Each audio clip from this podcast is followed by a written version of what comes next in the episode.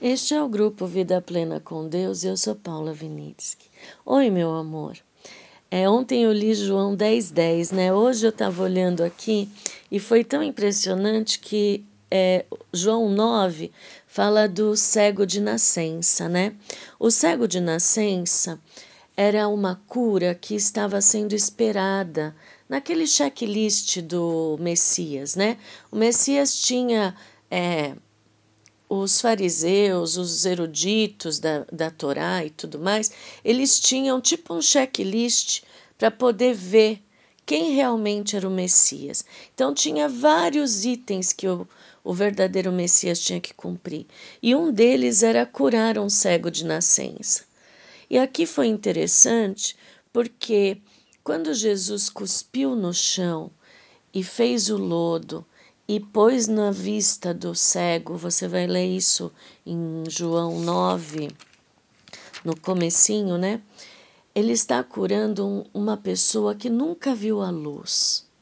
Sempre foi escuridão a vida dele. Ele tinha que ter os outros sentidos bem apurados para poder viver neste mundo. Né? E daí, se a gente olha para Gênesis, né? no princípio que, que Deus falou? Haja luz, né?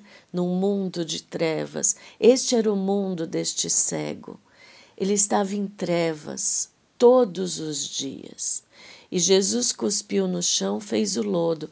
Dizem que quando a pessoa, é, na época de Jesus, quando a pessoa cuspia no chão, era tipo uma coisa assim, tipo, nossa, não gosto de ver esse cego, sabe? Tipo, é, quem pecou ali? Então ele cuspia no chão, querendo dizer, você é pecador, sabe?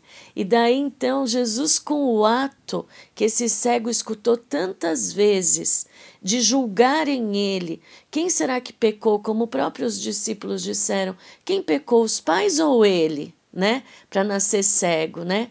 Então muita gente cuspia no chão julgando ele, falando assim: você é cego, quem pecou, você ou seus pais. Era a mentalidade da época.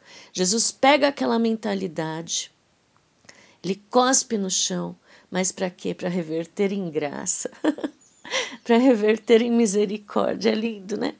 Pegou aquilo que era uma, uma coisa ruim que aquele cego escutou e sabia o que significava e reverteu em bênção. Falou: agora vai se lavar no tanque de Siloé. E Siloé diz, é, significa enviado, né? Então esse homem vai, se lava e daí ele tem a luz, abre seus olhos. Nossa, que maravilhoso isso!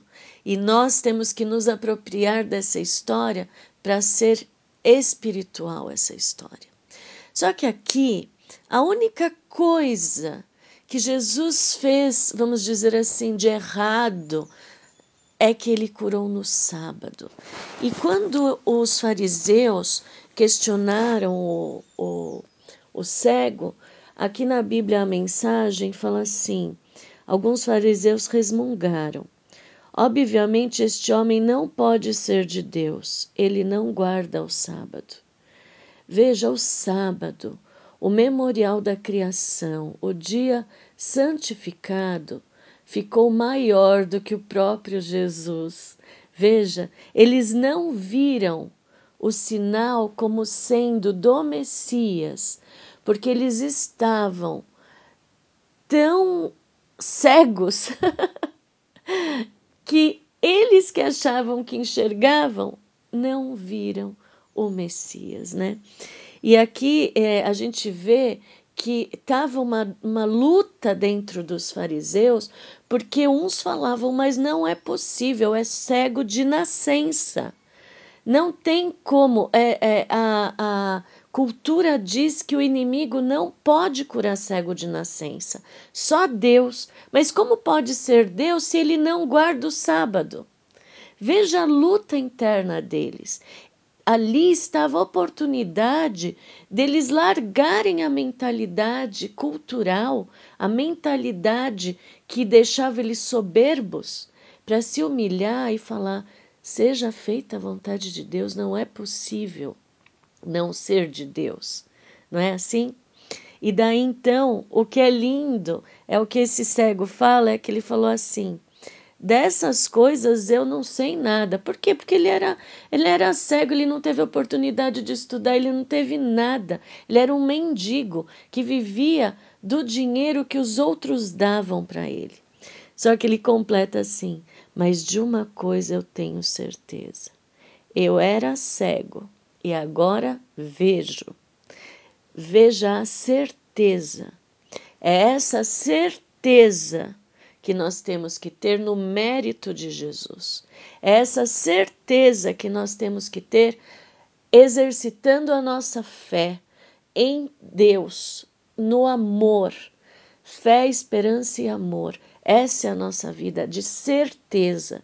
Deixe o sentimento de lado, pegue a certeza e vamos ser iguais a esse cego. A certeza que eu tenho que eu era cego e agora vejo.